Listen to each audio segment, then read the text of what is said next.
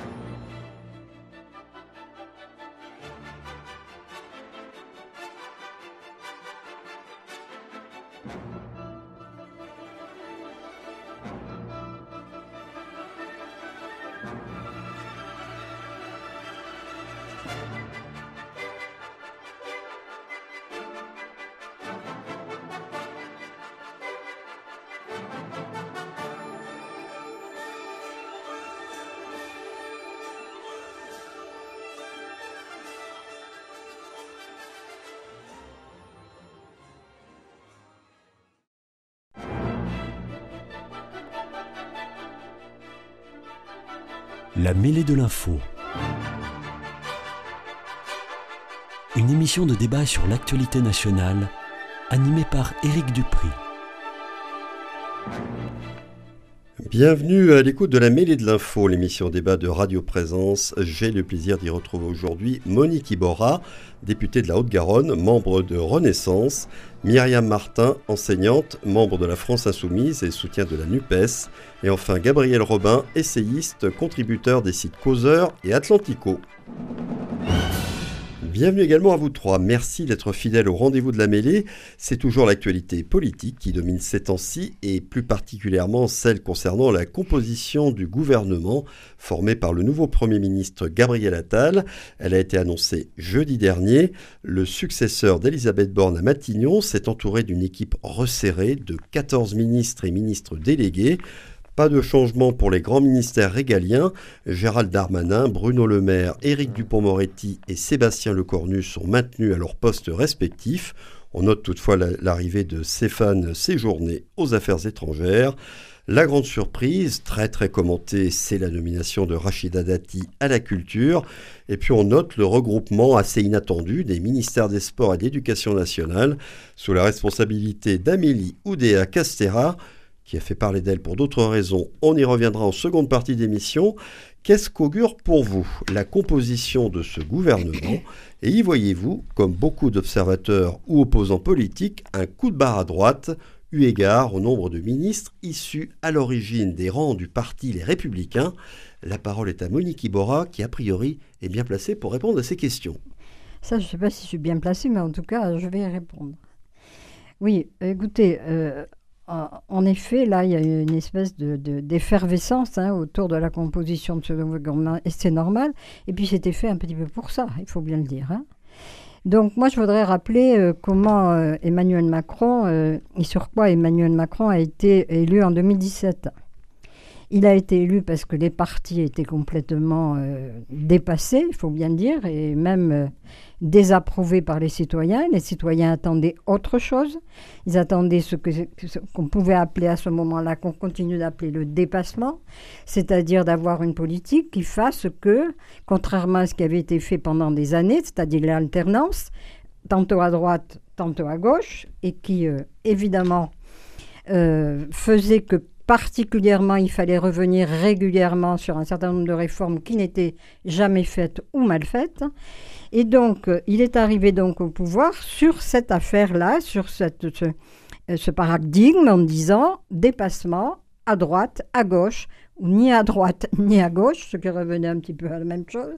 Et donc, il a été élu, élu là-dessus.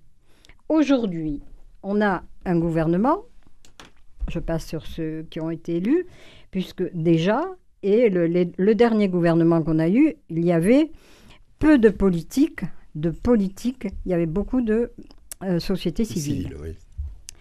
On a vu ça, sauf qu'il restait trois ministres en particulier, Darmanin, le maire, le Cornu, qui étaient déjà là et qui, eux, venaient en effet euh, de LR. Mais ils sont Renaissance, les trois, depuis 2017. Contrairement à,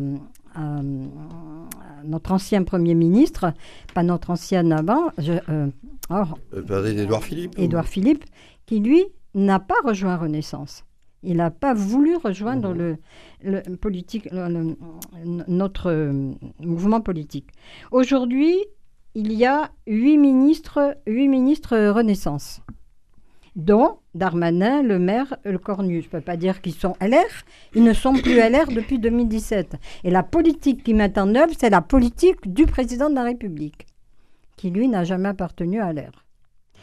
Il y a un ministre Modem, un ministre Horizon, trois ministres Société civile et deux ministres, en effet, qui étaient à droite, Sarko euh, pour, euh, pour la ministre de la Culture euh, actuelle. Sarkozyste, vous voulez dire, oui. Oui, oui, sarkozyste.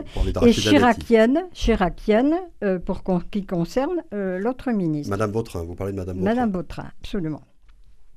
Donc, quand vous me dites, quand vous dites que ce gouvernement tire à droite. Alors, c'est pas tellement moi qui le dis, mais je répète ce que beaucoup oui, Non, mais ce que disent les oppositions, c'est évident qu'il fallait bien qu'ils trouvent quand même euh, une identité hein. à ce nouveau gouvernement. C'est une évidence et que ça fasse de l'effervescence. Et que, est-ce qu'on avait le, le, moyen de faire autrement? On allait aller chercher chez les socialistes qui, aujourd'hui, aujourd'hui et il n'y a pas longtemps, ont rejoint euh, Mélenchon, on rejoint euh, l'extrême gauche, parce que je continue à le dire, l'extrême gauche, c'est là qu'il fallait aller chercher l'ennemi. Il n'en était pas question. Il n'en était pas question. Il fallait aller chercher où? À l'extrême droite? Il n'en était pas question non plus. Ce gouvernement est le gouvernement qui est en effet euh, légitime déjà, évidemment, mais que d'autre part, c'est un gouvernement qui est en cohérence avec ce qu'on a annoncé depuis 2017. Voilà ce que je pourrais dire pour le moment. Alors, Gabriel Robin. je dire. Alors moi je ne sais pas, je ne sais plus si Emmanuel Macron et son gouvernement sont de gauche, de droite. Finalement, je trouve que la question est un peu dérisoire et je la laisse aux éditorialistes parce que c'est pas c'est pas ce qui préoccupe le plus les Français.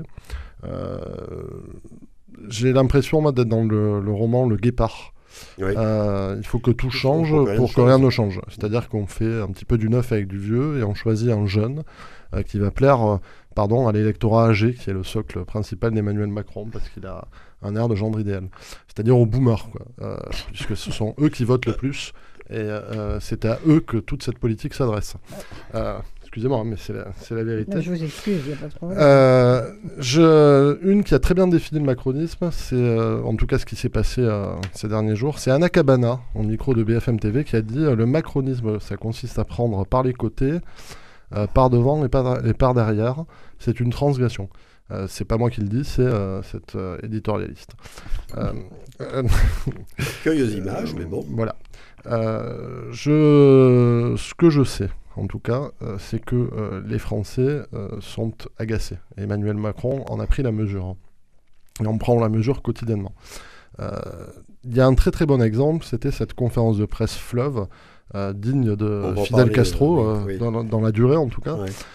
puisque ça a duré plus de deux heures. Deux heures et demie, oui. J'ai noté un, un, exemple particulièrement parlant lors de cette intervention, c'est la question du SMIC. Emmanuel Macron a dit euh, j'ai rendu du pouvoir d'achat aux Français puisque les, personnes au SMIC ont vu leur pouvoir d'achat augmenter de 9%. Alors, c'est vrai. En revanche, ce qu'il a omis de dire, c'est que sur la période entre de 2021 à 2023, euh, en 2021, 10% des salariés français étaient au SMIC. Aujourd'hui, c'est 19% des Français qui sont au SMIC. Donc, qu'est-ce, qu'il a, qu'est-ce que produit la politique d'Emmanuel Macron? En fait, c'est exactement ce qu'avait fait Fillon à l'époque, c'est-à-dire des trappes à SMIC. Pourquoi? Parce que pour une PME, il est très difficile d'augmenter les gens qui sont sur les salaires bas, puisqu'en fait, dès que vous basculez dans la tranche suivante, en fait, ça vous coûte trois fois plus cher, c'est-à-dire en charge sociale. Donc ça, il ne l'a pas dit. Ça, c'est un premier point. Il a parlé aussi des lenteurs administratives en se réjouissant d'avoir modernisé euh, tout ça. euh, tout en disant lui-même, en admettant lui-même qu'il fallait 3 ou 4 mois pour obtenir son passeport. C'est-à-dire qu'en fait, il fait le bilan de son échec à chaque fois qu'il donne une intervention. Moi, j'ai l'impression que ça fait 7 ans que rien, ou presque, n'a été fait. cette loi sur l'immigration, c'est un, un, prêté pour un rendu, on ne sait pas trop où ça va aller. et donc, est-il de droite ou de gauche Je n'en sais rien. En tout cas, oui, sur la symbolique, il essaye de parler un peu plus à la droite, puisque c'est là qu'il y a son électorat, mais ça n'a pas ça n'est pas d'hier. Hein. Euh, dès 2019, l'électorat euh, d'Emmanuel Macron, et c'était très notable à Paris, avait basculé euh, des zones autrefois socialistes qui avaient voté pour lui en 2017 aux zones fillonistes dès 2019. Dès 2019. Donc je, ne sais pas s'il est de droite ou de gauche. Ce qui est certain, c'est qu'il y a un manque, il y a un vide. Et les Français, je vais reprendre ces mots, les mots qu'il a lui-même prononcés, attendent de l'action, de l'audace et de l'efficacité. Ça se fait toujours un peu attendre. Euh, sur euh, beaucoup de, de... Les signes de cette audace, de cette efficacité dans la composition de ce nouveau gouvernement et dans ce qu'a pu annoncer Emmanuel Macron. Mais, qu'est-ce qu'il a, qu'est-ce qu'il a ce nouveau gouvernement Rachida Dati à la culture, qu'est-ce que ça va m'apporter au quotidien Oui, ça c'est un sujet qu'on va aborder aussi. Alors Myriam Martin, vous, coup de barre à droite, vous voyez un coup de barre à droite ou comme l'a dit Monique Iborra, bon, finalement. Ah, euh, moi, je vais euh, pas jouer les éditorialistes, je, je, vais parler euh, de ce qu'on peut voir. Alors après, je suis d'accord avec vous, quand on prend des ministres qui sont de droite, on peut dire qu'effectivement, il y a un coup de barre à droite. Ceci dit, ce gouvernement est déjà de droite. Euh, et sa politique, euh, qu'il, la politique qu'il mène le prouve. Je, je, je peux prendre Donc de ce point de vue, on pourrait dire qu'il y a une certaine cohérence. Ben, bien sûr qu'il y a une certaine cohérence. Bon, on sait très bien ce qui se passe. Ça fait des années que, euh, et y compris, il est ça. Alors, ce qui ne change pas, c'est qu'il n'y a toujours pas de majorité. Ça, de toute façon, on peut remanier ce qu'on veut. On n'a toujours pas de majorité pour ce gouvernement. Je crois qu'il n'est toujours pas très populaire, et en particulier le président de la République. Et puis finalement, le, remaniement est, quelque part même un non-événement. Alors c'est vrai que médiatiquement, on a euh, un petit peu euh, brodé autour de mmh. la prise de Rachida Dati. Mmh. En réalité, euh, bon, des LR qui passent chez Macron, il y en a depuis 2017, donc c'est quand même pas une grande surprise. Mmh. ce qui est sûr, c'est que ça indique quand même quelque chose pour LR. On pourrait, voilà, ah jouer les analyses et dire que, au bout d'un moment, quand on se fait ronger son électorat côté Macron et, et, de deux côtés, côté extrême droite, évidemment qu'il y a un parti qui peut se faire du souci, c'est les Républicains. Euh, mais aujourd'hui, est-ce que ça change concrètement le remaniement, ce qui se passe dans la société française? Est-ce qu'on répond euh, aux besoins de cette société? Est-ce qu'on répond aux attentes des individus? Certainement pas. Et je, vous invite à aller écouter voilà, euh, les travailleurs, les salariés. on parlera tout à l'heure de notre cher ministre. de l'éducation nationale. De l'éducation nationale. Bon, écoutez, franchement, on n'a rien de neuf euh, dans ce gouvernement. on fait effectivement, euh, on essaie de faire du jeune avec, du, avec la nomination de M. Attal. Il y a de la communication, on brasse de l'air, je ne parle même pas, on y reviendra sur euh, l'intervention de M. Macron qui a été effectivement fort longue. Ce qu'on constate, c'est que ce monsieur aime toujours euh, s'écouter parler. Mais après, écoutez, euh, chacun fait ce qu'il peut comme il peut. Mais on n'a pas de, de, de, grandes nouveautés. On n'en attendait pas non plus, il faut être honnête aussi. On ne va pas se raconter d'histoire, de changement. Le cap à droite est déjà... il, a été déjà donné Il était déjà là, et puis il y a un cap à droite encore plus dangereux qui a été pris avec la loi immigration et, euh, les votes que euh, cette loi a suscité. Donc je, pense qu'aujourd'hui, il y a un non-événement. Après, oui, il y a un cap à droite parce que le choix, c'est d'aller euh, prendre effectivement là où on peut prendre. Mais encore une fois, encore une fois, le résultat n'est pas forcément une majorité pour Emmanuel Macron, qui l'a toujours pas, sa majorité, qui l'a toujours pas à l'Assemblée, et qui sera aussi, et qui je pense va se retrouver aussi en difficulté. On peut avoir une espèce de, moment d'euphorie, euh, de remaniement qui n'en est pas un énorme.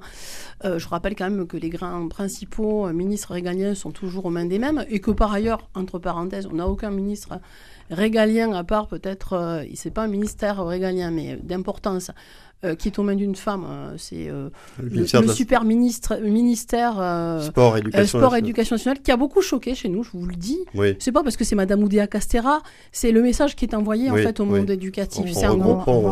On, s'en fout un petit peu en fait de voilà. Hein. Et l'autre élément, ça veut dire qu'on peut mettre n'importe qui interchangé. On met quelqu'un. Bon, ma foi, de toute façon, c'est pas Attal qui a la main sur l'éducation et sur ces questions-là. C'est Macron parce que derrière, effectivement, il y a une logique. Oui, voir Brigitte, mais ça, c'est pas une plaisanterie par non, ailleurs. Non, je plaisante à euh, Voilà, euh, par ailleurs. C'est-à-dire que de toute façon, on, est, on, on met euh, hein, un, un, un, tel ou un tel, ça ne change rien à la politique. Et le cap a été donné par le président de la République, on pourra en reparler. Et dans le monde éducatif, on est inquiet effectivement. Et on n'est même pas surpris. On, on, on a été choqué, un petit peu scandalisé du mépris. Quelque part, ça a été vécu comme ça qu'on n'ait pas un, un, un ministre non. de tutelle qui euh, soit euh, proposé pour euh, continuer à discuter, ou en tout cas à Alors, essayer de le faire je, avec. Je vous laisse répondre, enseignants, par Monique Bora, et après on va parler du cas non, mais juste euh, vraiment euh, pour répondre sur deux, deux choses. Euh, moi, je voulais vous dire que de toute- façon, en effet, on n'aura pas de majorité. euh, C'est évident, les, les- les citoyens l'ont voulu comme ça.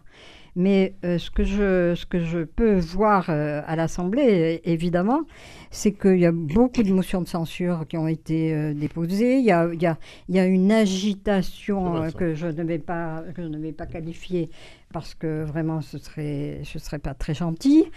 Et pourtant, et pourtant, on a passé les dossiers qu'on a voulu. Alors je sais ce que vous allez dire. Ah oui, il y a eu le 49.3, c'est grâce au 49.3. Ah, il y en a eu 23, évidemment, donc oui, quand même un et- peu, Mélanie évidemment, mais on en a passé beaucoup d'autres contre les oppositions aujourd'hui dans une ambiance qui est oppositions dé- de l'énergie, ça a été dans une, ambiance, dans une ambiance qui est détestable et qui est euh, donnée euh, évidemment sans- avec une stratégie qui est suicidaire de mon point de vue, des- de, de la NUPES en particulier. Et, et vous faites, avec ce que vous faites, j'arrêterai là, vous faites avec ce que vous faites, vous creusez votre tombe et vous faites en sorte que c'est le, Rassemblement national qui en bénéficie. Dernière chose que je voulais dire. dire. ça, franchement. Dernière chose que je voulais dire par rapport au discours du président. Je vais passer très vite. Tout ce que je vois. Alors vous allez me dire c'est des sondages. Mais évidemment, vous aussi, vous parlez de sondages.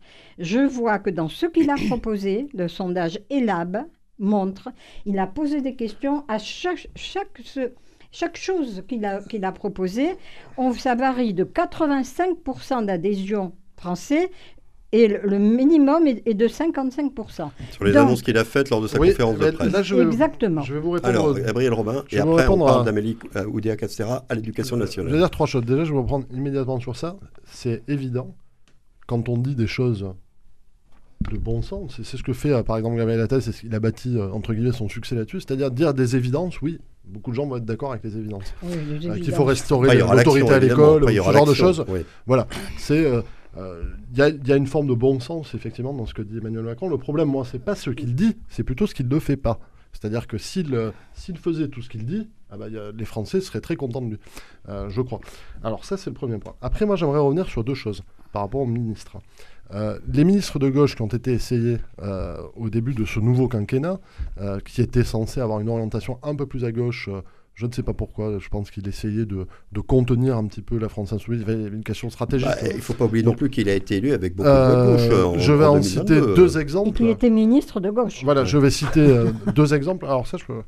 Ah, ben, Ouais, bon. Je vais citer deux de exemples en tout cas. qui sont euh, Papandiaï et euh, Rima Abdul Malak. Bon, ça a été catastrophique.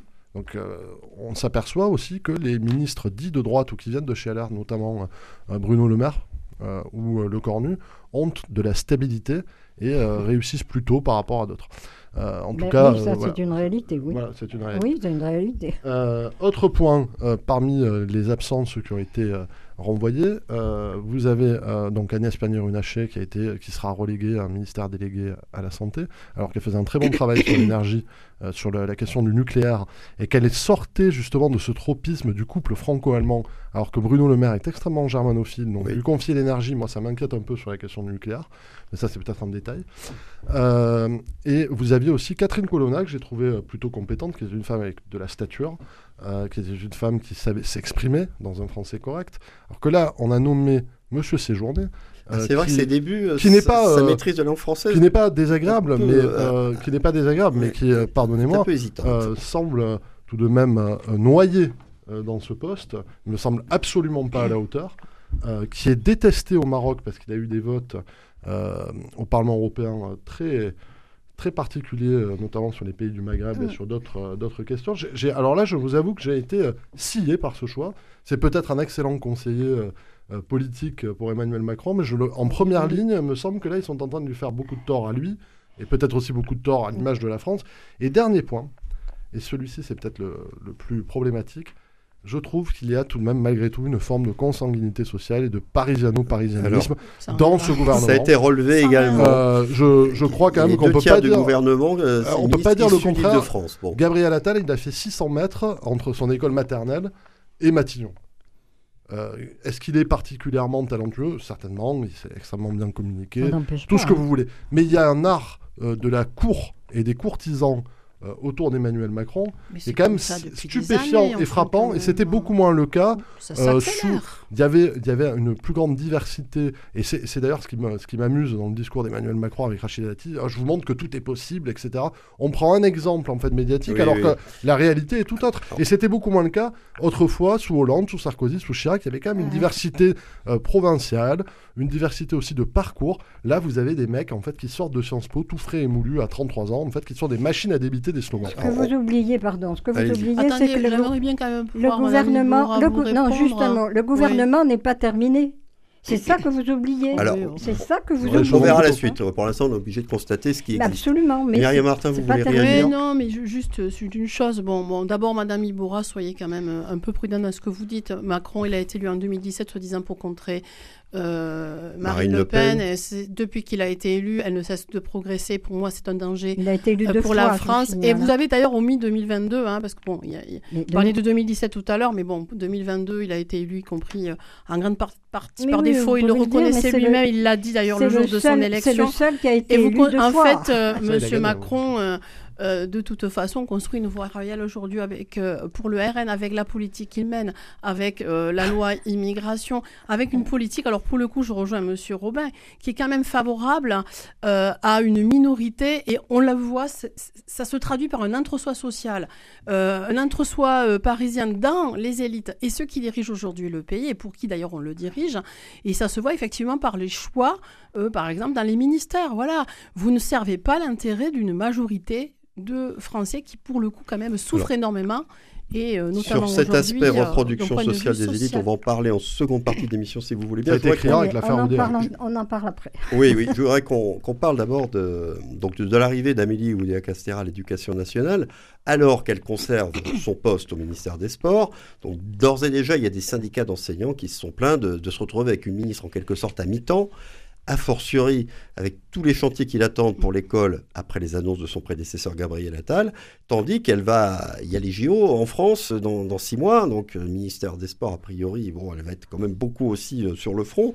Est-ce que vous avez été étonné par sa nomination? Est-ce que vous êtes sceptique quant à sa capacité à réussir à ce double poste? Mireille Martin, Ouais. apparemment, vous, vous êtes sceptique. On est plus que sceptique, on est un petit peu quand même catastrophé. C'est pas très sérieux ça par ailleurs. Au-delà de, du gouvernement, etc., du président, c'est pas très sérieux. Euh, D'abord, l'année des Jeux Olympiques, où vous avez effectivement un certain nombre de tâches en tant que ministre des Sports euh, qui vous incombent, de dire en gros, bon, on, va, on va te rajouter le portefeuille du ministère de l'Éducation quand on a euh, effectivement une école qui est en souffrance. Mais alors, parce que vous, vous parliez, euh, monsieur Robin, de, de Papendia, etc., on a eu de très mauvais ministres. Mais on en a eu un qui nous a pété l'école. Excusez-moi de le dire familièrement, Vous parce que nous, on le vit.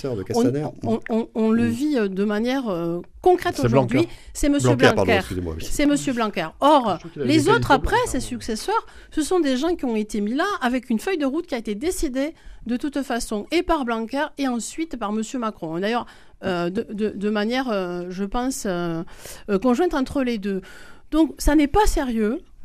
Ça n'est pas sérieux aujourd'hui quand on voit la situation euh, euh, à l'école, euh, les annonces des suppressions de postes, les, réformes imbéciles et vraiment mortifères qu'on subit, la suppression des maths puis après le retour des maths, le jeu des habits Pierre pour habiller Paul. Je, divise les classes de CP dans, les, dans les zones prioritaires. En réalité, c'est moins de 20%. Donc 80% euh, se sont retrouvés du coup en difficulté. On a à Toulouse des classes de maternelle à 30, des classes de collège à plus de 30, des classes dans mon lycée à 37. Enfin, il faut quand même qu'on aborde les vrais sujets et à côté de ça, on nous dit bah, justement, comme il y a de vrais sujets et qu'il y a de vrais problèmes, on va vous mettre une ministre à mi-temps. Ça n'est pas sérieux et je vous assure que ça a été pris euh, avec beaucoup de colère. Voilà, il y a beaucoup de colère de ressenti.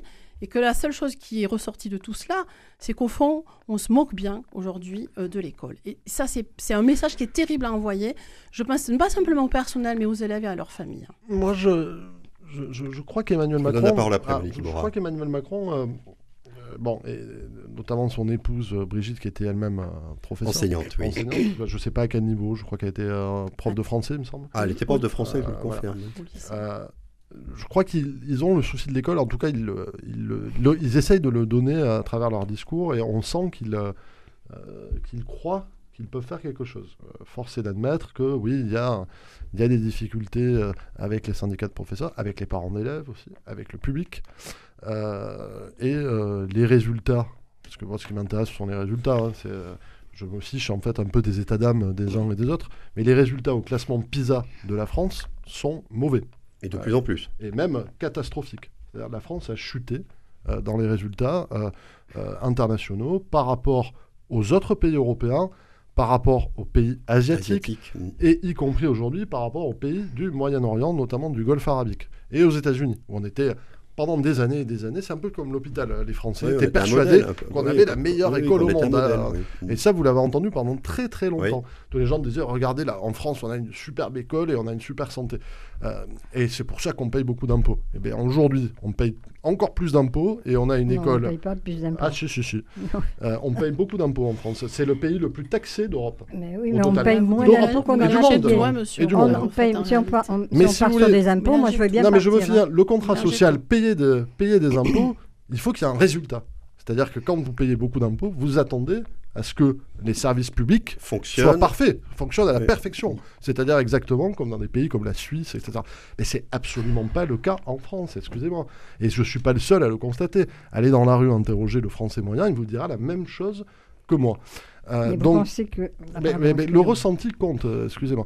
Donc Oui, ça, c'est le... interrogé aussi les professionnels peut-être de l'école qui pourront peut-être un jour s'exprimer, à qui on ne demande jamais leur avis. Ça les aussi. professionnels, mais aussi les parents, parce qu'ils sont... euh, si Je parle de toute la, Ouais. la communauté. Et les parents, parce que vous envoyez vos enfants à l'école.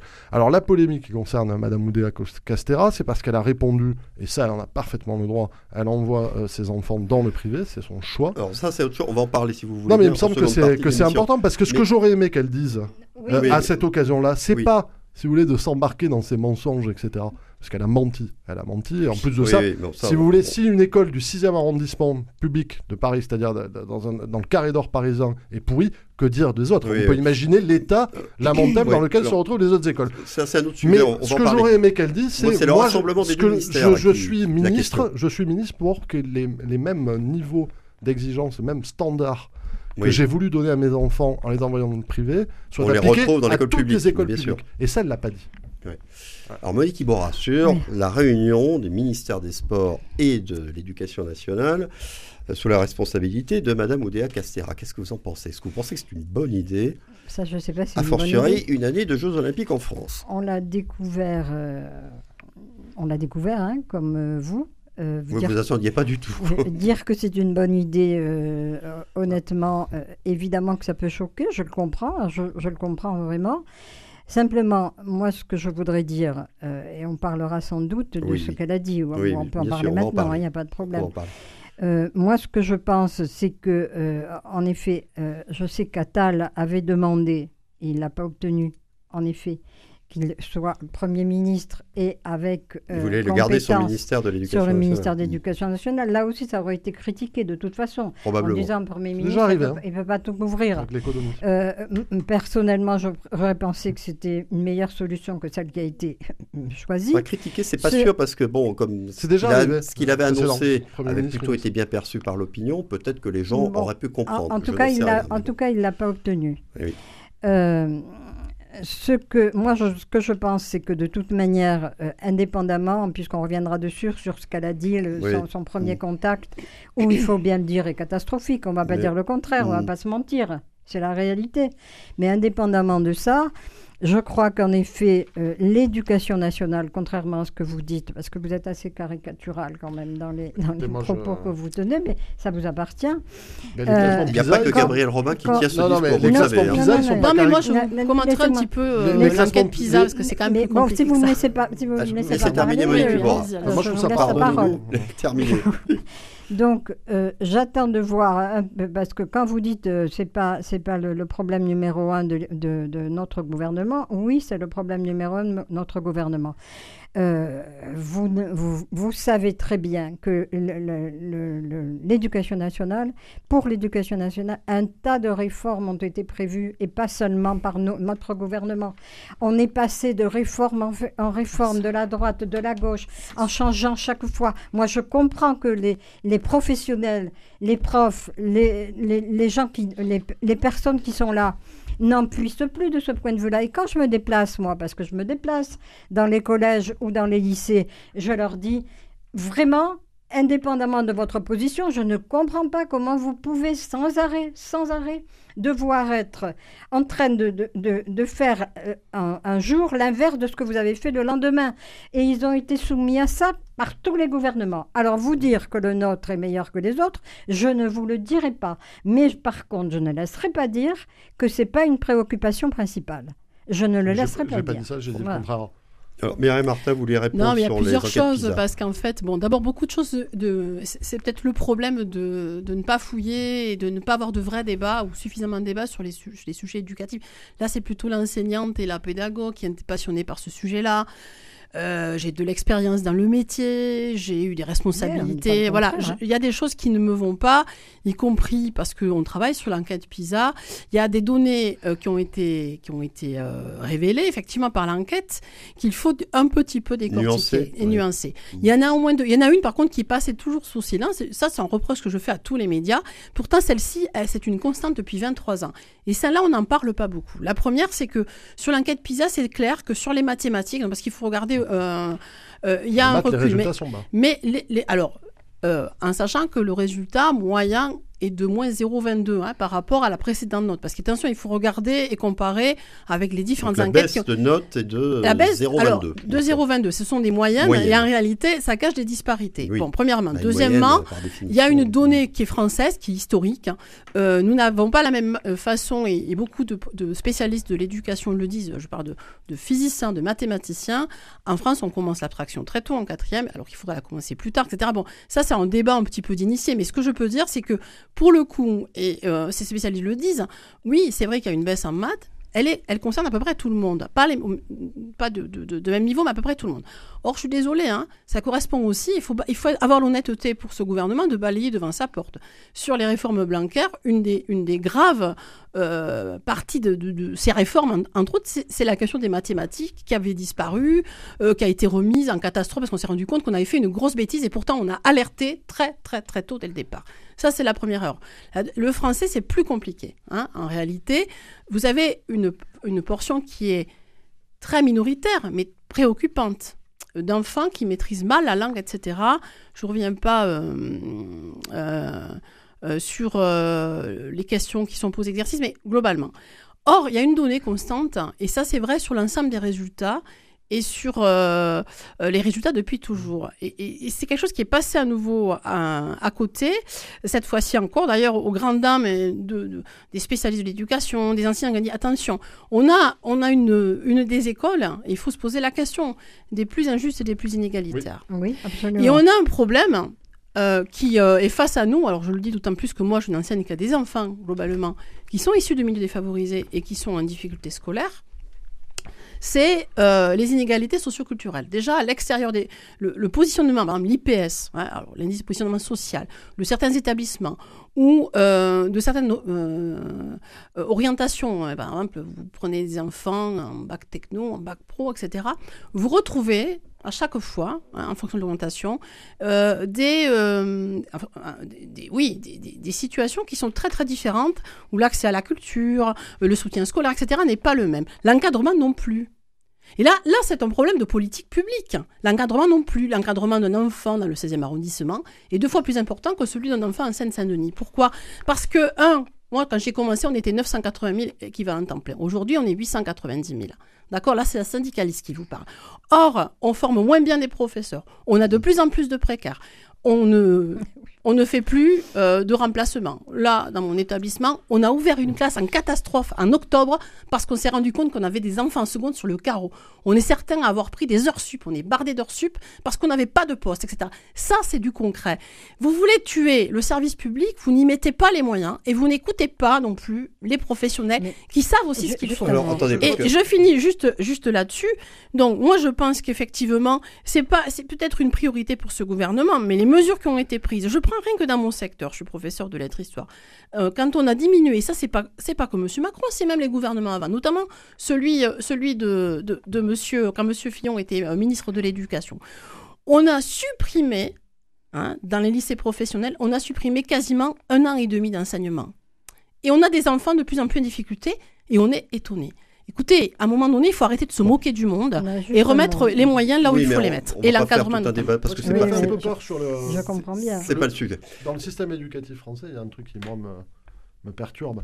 Après, je suis pas un spécialiste de l'éducation, mais je vous avoue que euh, je n'aimais pas spécialement l'école, etc. Très vite, s'il donc j'ai un très mauvais souvenir de, de cette période-là. Mais euh, enfin, si j'aimais bien mes copains, mais je j'ai jamais trop aimé l'école. Euh, en revanche, euh, il y a un truc Mais qui me perturbe dans le système français. Non, mais il y a une chose qui me perturbe dans le système français, c'est que euh, il est pensé pour des bêtes à concours. Et donc, vous avez euh, toute l'orientation concours, c'est très français, quoi, les examens, etc. Ouais. Et en fait, euh, Oui, parce Euh, qu'en France, tout est orienté le problème, c'est que aussi. pour être orienté bêta Le milieu concours, il faut, être, il faut avoir une discipline Oui. euh, maximale, comme Oui. en Corée du Sud ou au Japon, etc.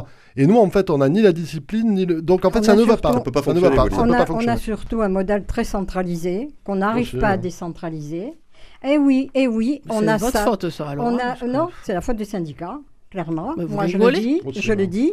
Et d'autre part, le- quand, quand vous parlez du lycée professionnel, le lycée professionnel que j'ai bien connu, hein, euh, pas moi, mais en tant que vice-présidente du- de, de la région, au moment où je le faisais et au moment où je voyais les choses, le lycée professionnel, c'était bien, sauf que, et il n'y a pas longtemps encore, c'était le cas, sur le plan de l'insertion professionnelle, c'était c'était minable, minable, et il fallait revenir là-dessus. Et on verra si on a, de- en modifiant l'enseignement professionnel tel qu'on l'a fait, on verra si on n'a pas de meilleurs résultats dans l'insertion professionnelle. Regardez le bac. Moi, Ouais, c'est pas le alors, cas. C'est écoutez, même le je voudrais qu'on parle très rapidement Non, avant d'aborder notre second sujet de, quelqu'un qui justement ne sort pas d'un milieu privilégié, qui se retrouve aujourd'hui ministre de la Culture, Rachida Dati. Quand vous avez appris sa nomination, euh, comment vous avez réagi? Qu'est-ce que vous pensez de sa légitimité à ce poste? Quels signes vous y voyez, euh, Myriam Martin? Une euh, comment dire euh, il y, a- il y a derrière forcément ce, ce- ce- ce qu'on a pensé peut-être en souriant même hein, il y, a- il y a une côté quand même euh, euh, politique un petit peu politicienne parce que derrière quand même euh, Rachid Dati il y a aussi la mairie de Paris bon euh, je pense que pour s'implanter dans la capitale et puis euh, avoir des on va dire des, des- éléments qui représentent euh, ou des individus ou des personnes qui représentent la Macronie, bon, ben, on peut s'appuyer sur Rachida Dati parce qu'elle est candidate à la mairie de Paris. Moi, franchement, c'est comme pour les autres ministères. Encore une fois, je, je ne vois pas la politique au fond derrière sur est-ce qu'il y a une politique culturelle, est-ce que c'est pour répondre à les attentes du monde de la culture. Je ne le crois pas une seconde. Il y a un calcul, y compris euh, politique, en se disant, ben voilà, une prise à la droite. Et, et- et voilà certains, aussi. Certains ayant vu la main de Nicolas Sarkozy. vous savez. Franchement. Ouais, euh, forcément, écoutez, je pense qu'elle a pas. Je, je vais vous dire, c'est pas. avec Emmanuel Macron. Sûrement. Je pense que pour les hommes ou les femmes politiques à ce niveau-là, hein, aller demander à l'un ou à l'autre ou dire qu'est-ce que t'en penses, on me propose ça, vas-y fonce. Je pense que ça existe. Voilà. Pour moi, c'est un- à- la limite, c'est presque un non-événement. C'est Mmh, un, c'est mmh. un calcul de la Macronie. Il a réussi son coup. Voilà. LR est en colère. Et Euh, Hidalgo aussi, sans doute. voilà, et puis euh, sans doute aussi. Et puis euh, il y a un calcul derrière qui est ce- celui des municipales de 2026. Voilà, politique politicien. Gabriel Robin, euh, Mmh. Rachida Dati à la culture. Ah bah, c'est une personnalité euh, médiatique euh, assez talentueuse, euh, qui a beaucoup de- d'humour, de, euh, qui a une aura, de répartie Euh, et de répartie, de, euh, de caractère. qui a aussi un, un parcours assez riche. Euh, donc oui, c'est ce qu'on appelle euh, une prise de guerre. Effectivement, c'est un ministre qui est, qui est identifié et identifiable, alors que pendant euh, quelquefois, on a, on, a, on a pu parfois reprocher à Macron de, de choisir des personnalités qui n'étaient pas connues. Et, et c'est Mm. vrai que si vous faisiez le, le test, il y avait beaucoup de Français qui ne connaissaient même pas le nom des ministres. Bah, avec Rachida Dati, au moins, là, ils sont servis. C'est ça, Elle est Franck. Franck Riester, personne ne connaissait quand il était. Euh, c'est Il y a un petit côté grande gueule aussi. euh, donc elle a... Ouais. Alors, euh, Macron prend un risque tout de même parce que euh, Rachida Dati, bon, il y a cette affaire Renault. Déjà. Oui. Euh, donc ça, ça peut, ça peut ressortir. Et puis, euh, c'est quelqu'un d'assez indocile. Euh, Oui, donc, incontrôlable, vous voulez il est capable, elle est capable de se créer des inimitiés au sein même du gouvernement. On l'a bien vu, c'est sa personnalité éruptive, volcanique. Il y en avait même au sein de LR. La culture, je l'ai jamais, rem- je n'avais pas particulièrement Non, remarqué. j'avais pas remarqué non plus qu'elle que- était particulièrement que- que engagée là-dessus, Dati, intéressée par le sujet. Charles mais- Consigny, qui est, qui est souvent rigolo sur BFM, avait Oui. dit Je me réjouis de voir à, la tête du ministère de la Culture une femme de lettres, euh, primée, récompensée, etc. Donc ça m'avait fait beaucoup rire. Pas très Euh, gentil. mais c'est pas très gentil, mais il y a un peu de vrai. Euh, C'est-à-dire que on se demande si elle est ministre de la Culture parce qu'elle est à Paris. Donc à partir du moment où vous êtes dans le 7e arrondissement de Paris, vous connaissez les politiques culturelles. C'est presque automatique. Donc, je- euh, je- à mon avis, elle aura beaucoup de difficultés avec le milieu culturel. Ah, en ça, elle revanche, les a déjà, d'emblée. en revanche, c'est- c'est pas plus mal euh, qu'il y ait un Qui petit qui est peu. du répondant, vous voulez ouais, dire un petit peu de coup de vis parfois. Monique Iborra, qu'est-ce que vous en pensez voilà. de la nomination de Rachida Dati à la culture Vous ne l'avez pas vu arriver du tout, je suppose. Euh, non, pas du tout, euh, si ce n'est que, euh, si ce n'est que euh, sa personnalité, le fait justement qu'elle soit, euh, euh, qu'elle soit pas facile, hein, Mm. entre guillemets. Qu'elle ait du caractère, Eh comme ben, euh, oui, ça pour du caractère, euh, ça, elle, n'en manque pas. Mais euh, je veux dire par là que, euh, à partir du moment où Emmanuel Macron voulait un gouvernement déjà qui ne ressemble pas à ce qu'on a eu déjà Ouais. jusqu'à maintenant, ouais. Mm. et qu'à partir du moment où manifestement, hein, euh, son livre euh, Révolution, Mm. eh bien peut-être il pense pouvoir la faire dans la culture avec une ministre telle que celle-là. Et je Et pense qui n'est pas que... issu, issu du milieu culturel. Elle n'est pas issue du Ouais, milieu ouais, culturel. Et, et- et quand elle a pris sa fonction, la, la première chose qu'elle a dit, qu'elle a, bien précisé, elle a dit, euh, en effet, euh, euh, il- il faut finalement que le milieu de la culture devienne un milieu beaucoup plus populaire qu'il n'est aujourd'hui. Oui, effectivement, elle a dit ça. Donc, euh, ça risque Populiste. de... Ça risque... euh, populiste, sûrement pas. Non, je plaisante. hein. Parce que les populistes, Mais on en a sais- trop ouais, déjà, même à l'Assemblée. Mais en tout cas, populaire. Et ça indique. Est-ce Emmanuel qu'elle va réussir. Et elle, elle aura en effet t- le, le milieu culturel contre elle. hein, c'est une Ah évidence. bah, D'ailleurs, c'est pas elle qui voulait, c'est une évidence. Mais après tout, puisqu'on est sur trois ans là, Oui. trois ans, on a trois ans. Et Emmanuel Macron, au, bout de trois ans. Oui. En principe. Ah, oui, mais bon, oui, oui, mais enfin, pour, le moment, c'est ça. Trois ans et demi même. Eh bien, à partir du moment où, en effet, il change la méthode, il change, euh, il, il veut la révolution, entre guillemets, est-ce qu'il va la faire? On va le voir. De toute façon, on l'a on l'a l'Assemblée à la révolution. Autant qu'on soit nous-mêmes maîtres d'œuvre dans la révolution pour servir les Français. Ah, va Voilà. y remettre très vite. Cette idée de révolution euh, d'Emmanuel Macron, je, je- d'ailleurs que je suis surpris parce que c'est un homme qui a été élu euh, sur la promesse de l'horizontalité, euh, de, euh, de la modernisation de, Jupiter, de c'est la vie publique. Et euh, moi, je, vertical. je trouve que j'ai affaire à, à un bobo poutinisme. Quoi.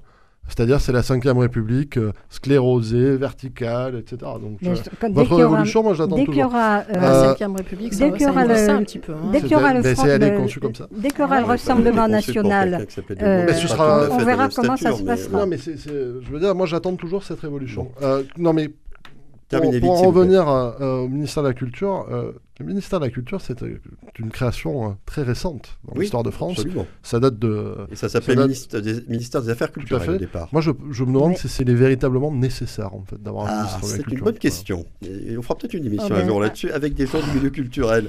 On va rester là pour ce premier C'est débat. Donc, on va euh, faire une pause là, hein, avant de revenir à l'antenne dans 20 secondes pour un deuxième débat et un deuxième sujet. Restez bien à l'écoute de Radio Présence. À tout de suite.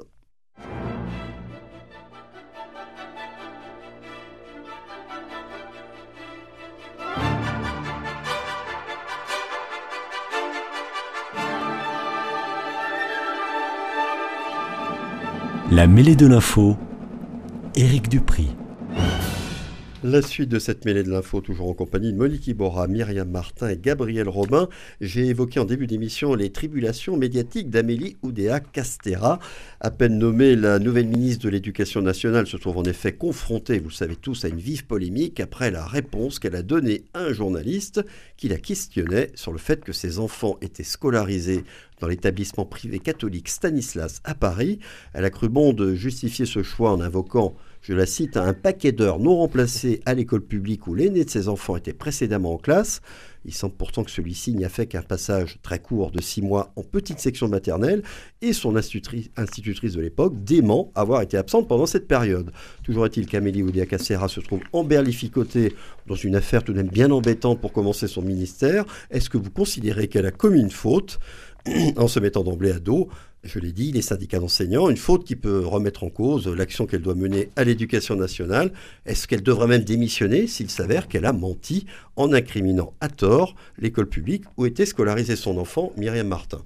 Alors, on de parler si elle doit démissionner ou pas, euh, c'est quand même un problème pour un ministre de mentir et puis en plus après d'être pris euh, la main dans la confiture, c'est un peu c'est un peu pathétique et ridicule. Bon, bah, je dirais qu'il y a d'autres ministres qui ont commis des choses plus graves et qui sont toujours là. Euh, et donc du coup, bon, nos commandes là-dessus. Mais par, par ailleurs, moi je voudrais revenir sur ces propos parce que je, je pense qu'au fond, il y, y, a eu un petit peu le mérite de la clarté. Euh, je, pense qu'on a un vrai débat aujourd'hui, qu'on a un vrai débat avec euh, une partie donc de la Macronie, dont avec Madame Oudéa Castera par ailleurs, sur ce que signifie le service public, comment il faut aujourd'hui s'occuper sérieusement du service public d'éducation. Et, combien il y a eu, euh, une, élite là qui, au fond, a exprimé son mépris du service public, je peux comprendre l'enseignante qui s'est sentie particulièrement heurtée, mais je puis vous dire que beaucoup d'enseignants ont été heurtés par ces propos, ont été choqués. Choqués parce que, je vous le disais tout à l'heure, on a besoin aujourd'hui euh, de moyens qui ne sont pas ceux, ça je puis vous l'assurer, que ceux que reçoivent, euh, que ceux que reçoit l'école, euh, enfin l'école et puis collège et lycée Stanislas à Paris, que aujourd'hui l'école publique, comme l'hôpital, est en danger à cause justement des politiques qui sont menées et alors que c'est le bien de tous, l'école publique, elle, elle accueille tous les enfants, elle. Et qu'il faut aussi dire quelque chose sur l'école privée, hein, euh, y compris sous contrat avec l'État, c'est que euh, et ça, c'est. Alors, on n'est pas obligé d'avoir les mêmes lectures, mais je vous invite à, à, lire ce qu'ont ce ce qu'on écrit là-dessus, l'historique de cette école privée depuis 1789. Thomas Piketty et Julia Cage là-dessus. C'est aujourd'hui l'école de l'entre-soi social. Et au fond, c'est ça qu'elle nous dit, Madame euh, Oudéa Castera. Je défends l'école de l'entre-soi social et je tape comme une forcenée sur l'école publique. C'est ça qui est, qui, qui est, extrêmement choquant et qui mériterait effectivement que cette, cette personne ne se retrouve plus à la tête du ministère de l'Éducation nationale. En tout cas, il n'y a pas sa place. Je ne crois pas qu'elle ait tapé volontairement euh, sur le sur l'école publique. En fait, je pense qu'elle a été un peu. Euh, ça, peut, ça peut en avoir donné l'impression. Oui, voilà, mais c'est un lapin pris dans les phares, quoi. C'est-à-dire qu'elle était. Euh, excusez-moi, elle, bah, elle, a réagi. Elle n'est pas très très brillante. en se sentant ah, voilà. agressée. Hein. Et donc, moi, qu'elle qu'elle mette ses enfants dans le privé, ça me choque absolument pas. Je ne bah, suis absolument pas choqué par le, privé, puisque de toute manière, les gens mais qui elle envoient. est ministre de l'Éducation nationale, d'accord C'est ça qui est le problème. Les gens qui envoient leurs enfants dans le privé euh, contribuent par, leur, par leurs impôts au public aussi, de la même manière. Donc, euh, si, euh, s'il faut arrêter de subventionner le privé, il faut arrêter de faire payer des impôts à ceux qui mettent leurs enfants dans le, dans le privé pour l'éducation nationale. Premier point. Euh, vous le voyez à l'envers le problème. Enfin, je, le, je le, redirai tout à l'heure. Moi, j'aimerais bien parler aussi. Oui, mais, vous parler, Monique mais ce que je trouve particulièrement choquant dans ce qu'elle a dit, c'est qu'en réalité, elle a admis que ses prédécesseurs n'avaient rien fait. Puisque elle dit Moi, j'ai mis mes enfants euh, dans le privé parce que c'était mieux, etc. Parce que c'était pas remplacé et tout. Donc ça veut dire que les bah, ministres qui, l'ont euh, qui étaient avant elle, qu'ont-ils fait sur ces questions Ils n'ont rien donné l'impression. Gabriel Attal, Papendiaï, ils n'ont pas réussi dans leur mission. Non, mais je vous dis pas ça. Je vous dis que elle, en tout cas, elle, en tout cas, c'est ce qu'elle nous laisse entendre. C'est vrai que ça a donné l'impression qu'elle disait, comme tout le monde le sait, euh, l'édifice éducation nationale a craqué partout. Le public, c'est nul. Comme d'autres parents, bah, j'ai mis mes enfants dans le privé. Et puis en plus de ça il faut quand même y revenir, mais si le public du 6e arrondissement par exemple, je répète, hein, c'est-à-dire Mais c'est pas le cas effectivement. Voilà, si le public, si l'école littrée, qui est très très bien fréquentée en plus, hein, euh, n'est pas suffisamment bien, mais que dire alors J'imagine ce que peut être une école en banlieue de Châteauroux euh, ou au fin fond du Jura ou en banlieue parisienne. Je n'ose imaginer le peu qu'on peut apprendre là-dedans, où les heures non remplacées, où les professeurs non nommés. Euh, donc ça, c'est ça, moi, qui m'a choqué. Euh, et puis, effectivement, euh, là, je vais sur l'entre-soi social. Oui, on va pas se le cacher. Envoyer ses enfants à l'école Stanislas, qui est catholique, ou à l'école alsacienne, qui, elle, est à confessionnelle, c'est une manière, tout de même, de créer à son enfant, dès le départ, un réseau qui sera très utile sur le plan professionnel, pour obtenir des stages. C'est d'ailleurs de cette manière que M. Attal a été d'abord nommé conseiller ministériel à l'âge de 21 ans, alors qu'il était à peine en licence, à 6 000 euros net par mois, euh, de Marisol Touraine, puisqu'il était le petit ami, à cette époque-là, de la fille de Marisol Touraine. Et qui lui-même est passé par l'école. Donc ça sert à ça, l'école privée. Bon, euh, Monique Iborra sur donc ses, ses premiers pas d'Amélie euh, Oudéa Castera et sur cette maladresse, appelons ça comme ça, lorsqu'elle a répondu à ce journaliste qui l'interrogeait sur euh, ses enfants scolarisés dans le privé, en plus euh, à Stanislas. Voilà. Non, on va pas se mentir. Euh, ce, qu'elle a, ce qu'elle a dit là était complètement, pour dire, pour être gentil, mesuré, c'était, c'est complètement inapproprié. Oui. Euh, moi-même, je l'ai écouté quand elle parlait, c'est à ce moment-là que j'ai pris et je me disais, c'est pas possible. On a vu la tête de Gabriel Attal qui était à côté d'elle, qui a compris qu'il se passait quelque chose. dire ça. Pas très bon pour, par euh, contre, commencer. Par contre, l'hystérie qui se fait, l'hystérie des médias. Parce que alors là, moi, je, vraiment, c'est habituel, hein. Mais j'allais vous dire. non, mais non, mais à ce point, l'hystérie des médias, c'est quand même quelque chose d'extraordinaire. Simplement, je crois en effet que euh, par rapport euh, au fait qu'elle a mis, qu'elle met ses enfants dans le privé, d'abord, tout le monde s'en fout à la limite, et même, euh, elle aurait même pas dû évoquer. Ça, bah, elle a bien dû répondre à la question. Peut-être qu'elle a, a, répondu à la question. Ça ne regarde que moi et mon mari. Peut-être qu'elle a répondu. les, les, personnes ont le choix et ils peuvent mettre leurs enfants en le public ou dans le privé. Et on ne va pas revenir sur ce choix-là, c'est le choix de chacun, premièrement. Deuxièmement, quand on regarde le nombre, y compris de ministres de gauche, qui a priori sont plutôt enclins au public. Avaient on mis leurs enfants dans le privé, on pourrait en faire la liste. Même au conseil régional Occitanie, madame. Mais peut-être au conseil régional. je vous le dis. des gens qui sont à gauche mettent leurs enfants dans le privé. Donc ça, déjà, je peux le remarquer. Deuxièmement, je crois qu'elle aurait pu évoquer, évoquer euh, en effet le fait qu'on avait besoin d'une réorganisation au sein de l'école, mais pour éviter justement ce qu'elle dénonçait. Euh, voilà, le, faire, le, faire apparaître comme ça, ou rappeler ce qui avait été déjà fait, ce qu'elle ignore peut-être, et c'est ça qui est un vrai problème, euh, déjà fait par le gouvernement pour essayer en effet euh, de faire en sorte que les remplacements soient euh, euh, finalement remplacés, que ça puisse se faire, que les absents soient remplacés. Il y a eu des choses qui ont été proposées, elles n'ont pas été prises par les, par les enseignants, ça c'est encore autre chose. Que, que l'enseignement aujourd'hui, que l'éducation nationale aujourd'hui, comme d'autres politiques publiques, si ce n'était que celle-là, ce serait pas grave. Comme toutes d'autres politiques publiques qui ont été menées qui n'ont pas été menées par Emmanuel Macron, qui ont été menées soit par la droite, soit par la gauche, y compris la gauche socialiste. Et que donc, à partir de là, qu'on dise oui, l'éducation nationale a besoin de réformes, de réformes profondes. Oui, cent fois oui. Mais mettre, dire que finalement, un ministre qui est euh, d'éducation nationale ne peut pas avoir ses enfants dans le privé, si il fait tout pour que le public, justement, soit à la tête de l'éducation et que le privé arrive finalement à se mettre au niveau du public, c'était ça qu'il fallait rechercher. Moi, je pense que les institutions publiques, les politiques publiques aujourd'hui, maintenant, elles devraient montrer le chemin. Or, c'est au privé.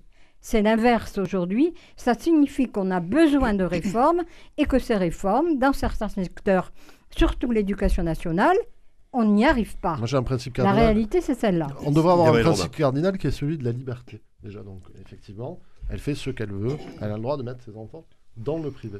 En revanche, moi, il y a un truc qui m'a qui a attiré mon attention là dans ce que vous avez dit.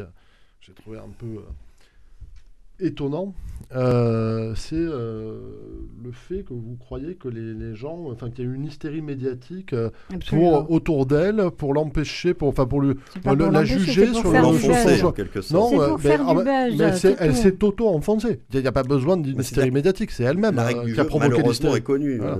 oui, mais c'est pas la règle à ce point, c'est de l'hystérie, franchement. Je, pense qu'en plus c'est un faux débat là. C'est pas le sujet. C'est pas le sujet principal, je suis d'accord. Oui, c'est pas ça. Le vrai sujet, en réalité bon, euh, d'abord, euh, moi j'aimerais qu'on ait le courage dans ce pays, y compris, je le dis pour la gauche, de reprendre le débat sur le service public. Moi, les gens, ils font ce qu'ils veulent.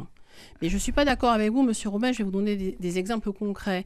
Euh, Aujourd'hui, il y a des subventions publiques hein, c'est ce qu'on appelle euh, la, la, la, la DGF, hein, la dotation globale de fonctionnement, qui va aux établissements privés sous contrat. Donc c'est de l'argent public qui va au privé. Vous, euh, vous pouvez le dire euh, comme vous voulez, c'est un fait. Comme pour les Mais États. Et voilà. parce que les, les Et- parents, ils payent les impôts Et, aussi. et ensuite, attendez, attendez, attendez, attendez, c'est pas que les Ou alors, il faut de parents. de payer pour Non, non, non, public. non, non, non, ce mais cas-là. les- Donc, ceux on qui sont dans le public payent aussi des impôts. Ça n'est pas Ben le oui. sujet des impôts. Ben oui. C'est de l'argent public qui devrait, pour le moment, en priorité, revenir au euh, service public.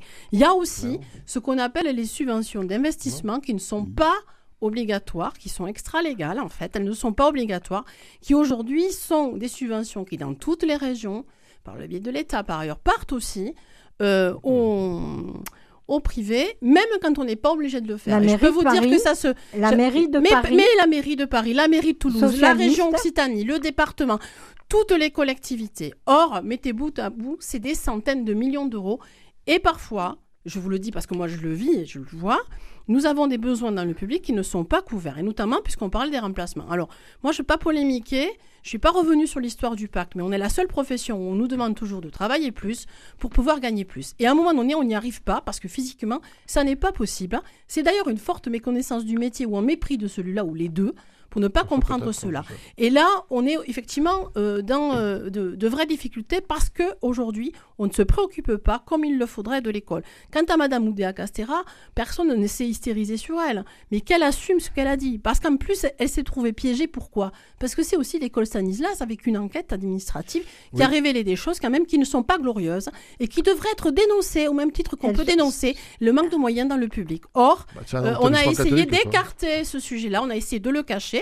Et c'est pour ça qu'en fait la question aussi lui a été posée. Et elle s'est enferrée. Et je pense qu'elle sait pas que de la maladresse, alors beaucoup de maladresse sans doute, mais aussi au fond quelque chose de naturel hein, euh, de ces élites qui considèrent comme rien du tout, je ne vais pas être grossière là, le service public qui quand même scolarise 80% des enfants dans ce pays et qui quand même obtient malgré tout, parce qu'on s'arrache, hein, euh, obtient des résultats malgré les difficultés auxquelles on est, on, on est confronté. Donc je pense qu'il faut un petit peu de respect pour ce service public qui, encore une fois, s'adresse à tous les enfants on dans ce pays. Ce qui est drôle, c'est que respect, mais des l'explication- réformes. Ce qui est de drôle, c'est respect que. et des réformes. Oui, mais pas forcément celle que vous portez, madame. Ah oui, ah bah mais oui, mais il faudrait Celle que personne n'a portée, alors. Oui. Ce qui est- ce qui est drôle, c'est portez que- toujours les mêmes. L'explication qu'a donnée euh, Madame Oudéa Castera, c'est un- je pense que c'est l'explication que les gens donnent en, en- euh, entre eux, en privé, en- avec leurs amis. Ah oui, je l'ai mis dans le public parce qu'il Oui. y a beaucoup de grèves, etc. Et donc Dans- en fait, privé, elle a oublié que c'était un personnage public.